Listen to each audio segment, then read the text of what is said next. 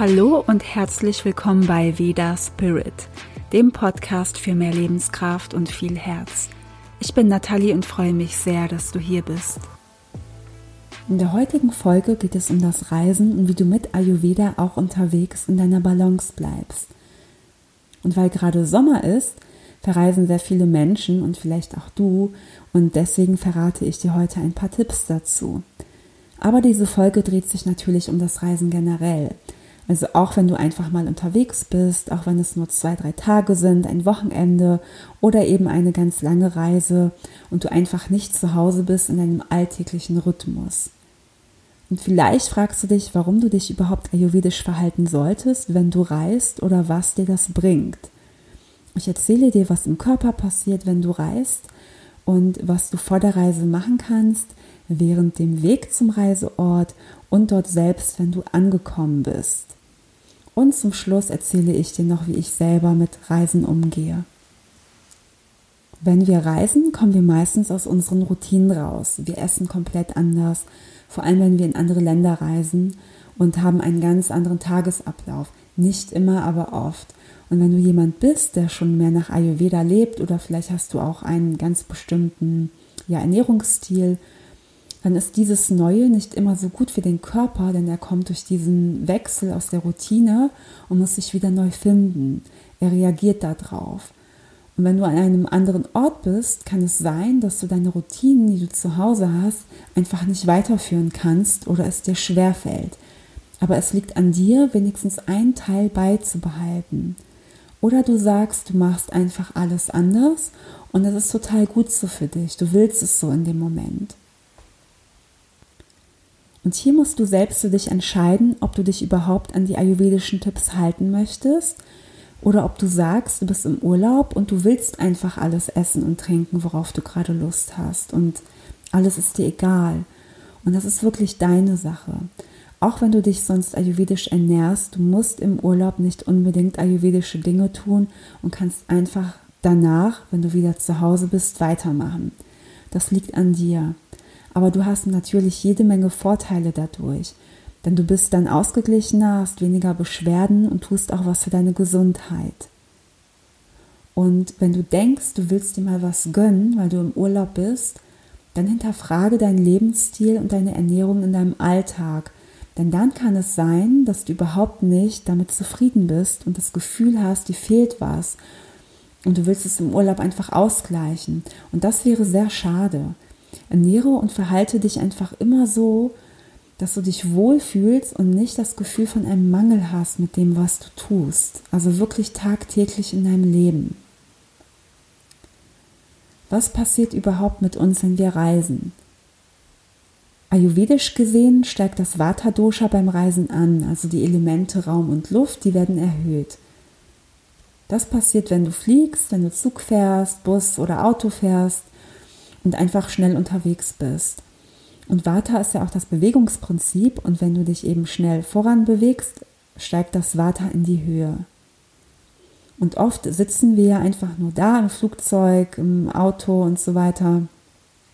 Und da ist auch nochmal die Bewegung im Körper blockiert. Also wir bewegen uns zwar, also wir sitzen ja irgendwo drin und unser Körper bewegt sich an einen anderen Ort, aber unser Körper an sich bewegt sich nicht. Und dadurch entsteht nochmal eine Blockade. Wenn das Vata erhöht ist, kann das Trockenheit verursachen, Unruhe, Erschöpfung, Blähungen oder Verstopfung. Kann, muss aber nicht. Also es kommt wirklich darauf an, was bei dir gerade so los ist. Ist dein Vata gerade sowieso schon erhöht? Bist du vielleicht ein Vata-Typ? Dann bist du sowieso etwas sensibler dem gegenüber. Hast du vielleicht Reisestress vor deiner Abreise und bist nervös, hast Angst oder kannst auch nicht so gut schlafen? Und da beginnt die Watteerhöhung schon vor der Reise. Wenn du besonders sensibel bist und dich im Vorfeld schon gerne vorbereiten möchtest, dass dein Vata nicht ganz so schnell in die Höhe kommt, kannst du ab ein paar Tage vor deiner Abreise zum Beispiel Kitscheri essen. Das ist ein sehr typisches ayurvedisches Gericht, das auch bei Detox-Kuren verwendet wird. Vielleicht kennst du es auch schon. Und das gleicht die Doshas aus und ist übrigens sehr, sehr lecker.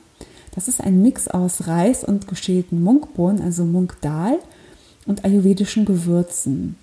und es wirkt sehr ausgleichend und nährend auf das Vata Dosha. Das Rezept findest du auf meinem Blog und falls du es noch nicht kennst, probiere es gerne aus. Also du musst es natürlich nicht unbedingt vor der Reise ausprobieren, sondern kannst es immer essen. Nur vor der Reise würde ich es dir vor allem auch empfehlen. Was du auch noch machen kannst, ist eine Einölung, also eine Selbstmassage mit viel Sesamöl oder noch besser mit ayurvedischem Öl und danach kannst du einfach duschen. Also du würdest dich erstmal komplett einölen, dann kannst du das Öl schön in den Körper einmassieren, vielleicht auch noch länger drauf lassen und einziehen lassen, so bis zu 20 Minuten und dann würdest du einfach alles abduschen. Das könntest du entweder am Tag deiner Reise machen, falls du es zeitlich noch hinbekommst, oder einen Tag davor. Dann mache dir ein paar Gedanken, was du auf dem Weg essen möchtest. Bist du mit dem Auto unterwegs, Zug oder mit dem Flugzeug? Wenn du fliegst und Langstreckenflüge hast, kannst du dir immer ein bestimmtes Essen aussuchen und vorbestellen. Du musst nicht das essen, was die anderen bekommen. Ich bestelle mir meistens ein veganes und zuckerfreies Essen und auch wenn du gar nicht vegan sein solltest, kannst du es mal probieren. Ich finde, es schmeckt viel, viel besser als das ganz normale Essen in den Flugzeugen. Ja, und mir persönlich reicht das Essen meistens sowieso nicht. Also ich finde die Portionen immer zu klein. Und ähm, ich nehme mir dann immer noch mal was mit. Also das kannst du natürlich auch machen. Und wenn du dir selbst was mitbringst, weißt du auch, was drin ist. Vor allem auch bei kürzeren Flügen ist selbst mitgebrachtes Essen viel besser, als wenn du dir einfach nur ein Brötchen kaufst. Ich habe schon alles Mögliche dabei gehabt, also auch gekochtes, in meinem Thermobehälter oder selbstgemachte Muffins. Und wenn du jetzt denkst, es ist so kompliziert, ich finde, das ist Ansichtssache, denn Muffins sind zum Beispiel sehr schnell gemacht. Du kannst sie auch einfrieren, deswegen kannst du es auch schon gut vorbereiten und dann einfach auftauen. Und auf dem Blog findest du auch zuckerfreie Muffin-Rezepte. Du kannst dir natürlich auch was ganz anderes vorbereiten, also wie du magst. Und du machst natürlich immer was für dich in dem Moment. Du musst dann an deine Gesundheit denken, daran, dass du etwas für dich tust. Und ich finde, in dem Moment ist es dann vollkommen in Ordnung, sowas zu machen. Und was ich auch noch gut finde, sind Nüsse für unterwegs. Ja, die kannst du ja super gut ähm, kaufen in so kleinen Tüten und mitnehmen ins Flugzeug aber snack auch nicht die ganze Zeit rum, wenn du unterwegs bist, sondern achte auch wirklich auf die Pausen zwischen dem Essen. Kommen wir jetzt zum Trinken. Wenn du unterwegs bist, solltest du immer genug trinken, also wirklich viel. Am besten Wasser oder Tee.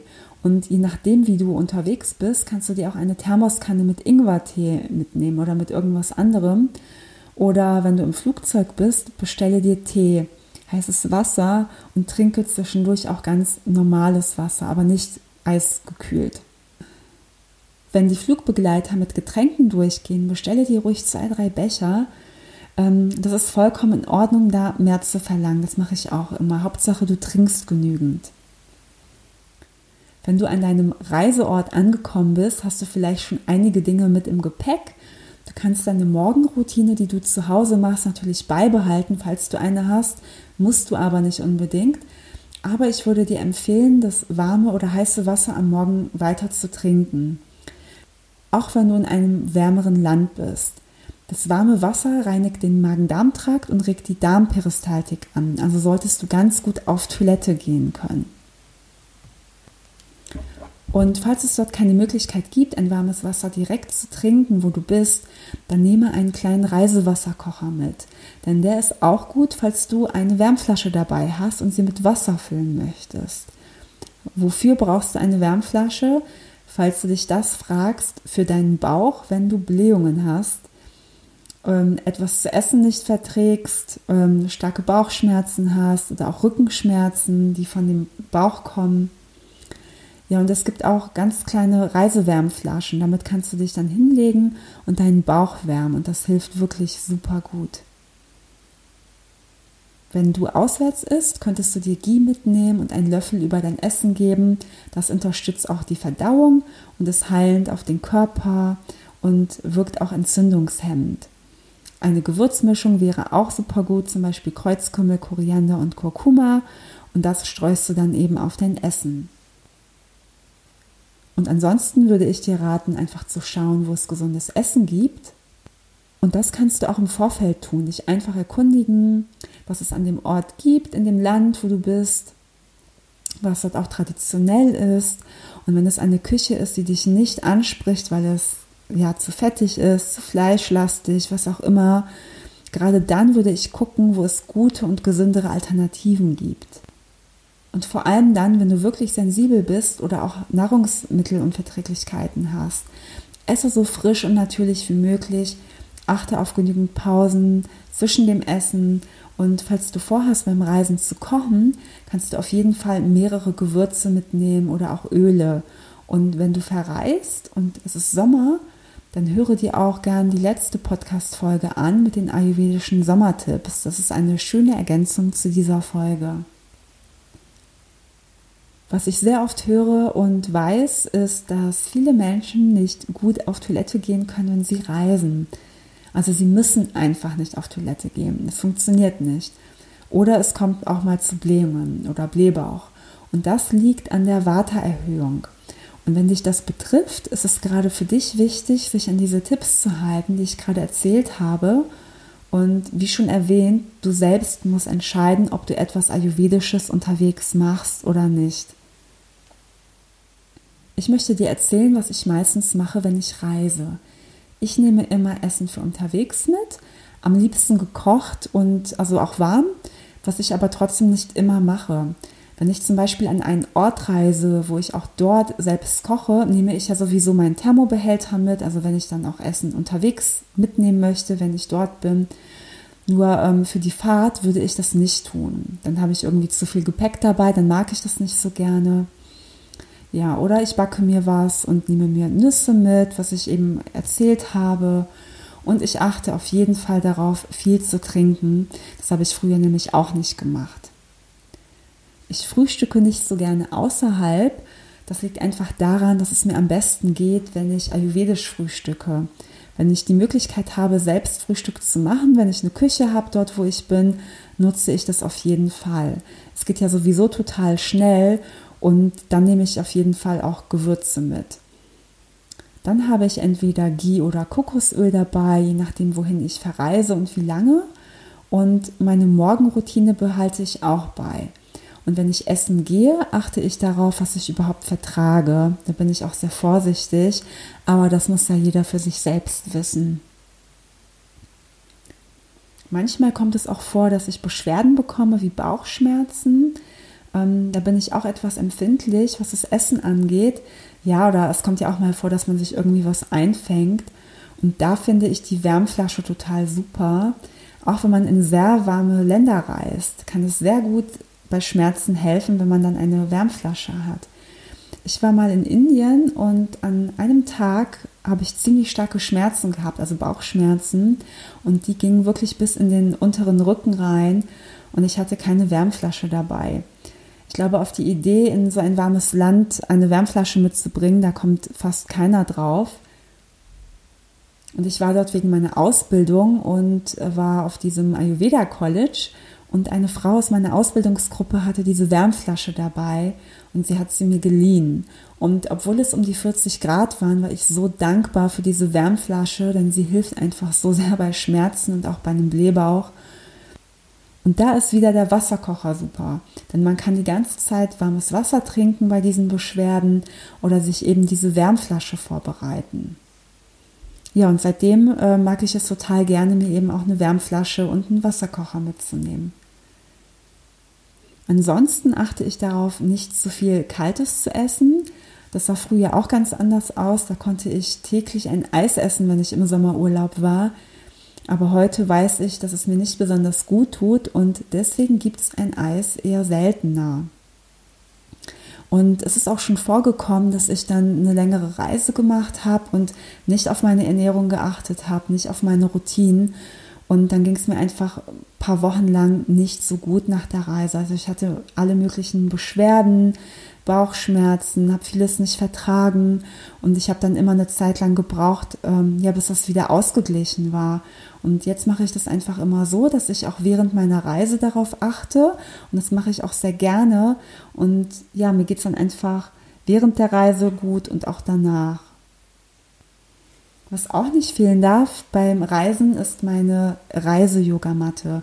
Das ist eine Matte, die besonders dünn ist, die man super gut falten kann und einfach schön ins Gepäck reinpasst.